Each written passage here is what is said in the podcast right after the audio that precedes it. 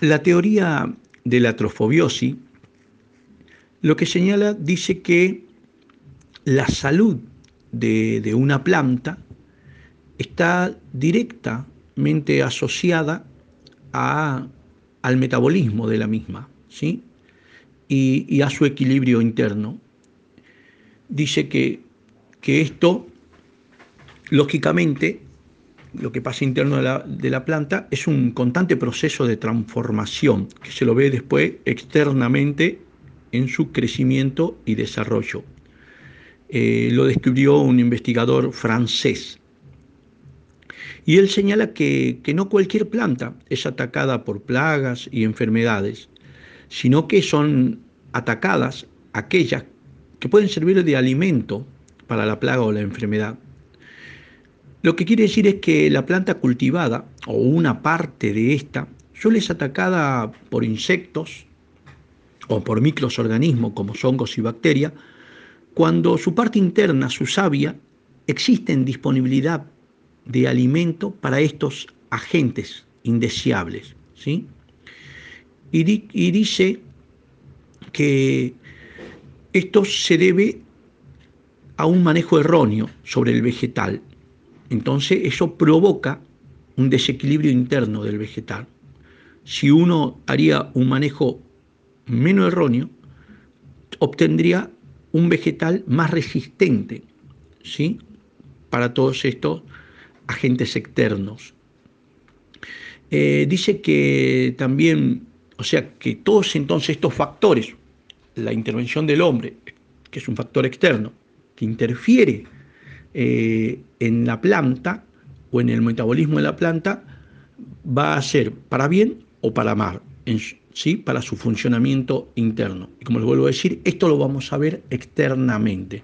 Cuando una planta se enferma, cuando una planta queda chica, queda raquítica, o cuando una planta es, fuerte, exuberante, grande, da buenos frutos, es sana, resiste el ataque de los insectos. ¿sí? Eso lo, vamos a ir viendo.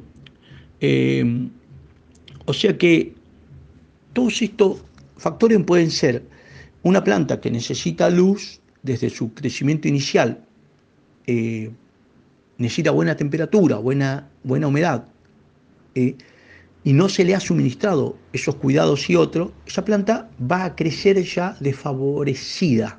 ¿sí? Eh, es como yo siempre en las cursadas, cuando hablo de la teoría de la trofobiosis, esto también puede ser cuando hago una mala poda sobre la planta o un lastimado, ¿sí? o hago un mal abonamiento con un abono inmaduro ¿sí? sobre la planta, cambiándole el, diríamos, eh, el hábitat, el microhábitat del suelo. Es como que yo digo, siempre doy el ejemplo, todo vegetal es un ser vivo también, entonces digo como a nuestros hijos o a nuestros infantes. Si a nuestros infantes eh, no le he dado eh, la alimentación correcta desde que nació, no le he dado el cuidado correcto protegiéndolo ante el frío o, también ante el calor, eh, no le he dado el cariño suficiente y el amor suficiente, el cuidado suficiente, ese ser vivo va a nacer totalmente desfavorable, va a tener un, estrés inducido, el vegetal también, no va a expresar su potencial corporal y el potencial del ser vivo, va a ser tal vez un ser más flaquito, susceptible a muchas enfermedades, eh, va a ser tosco en algunas cuestiones.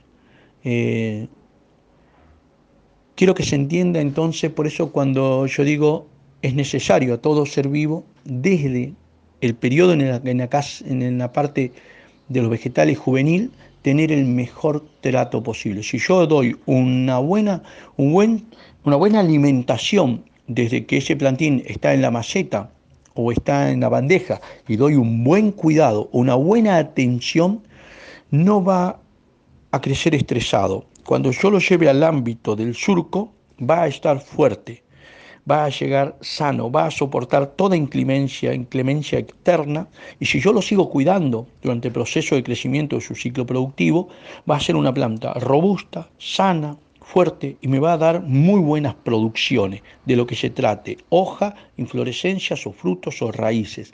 De lo contrario, en lo que la planta se resienta en esa primera etapa de crecimiento, va a ser la respuesta no favorable que voy a obtener durante el resto de su ciclo. Eh, valga la comparación, la distancia entre el ser vivo de nuestros hijos, nuestros filios, eh, con respecto al vegetal, pero es absolutamente equivalente. Gracias.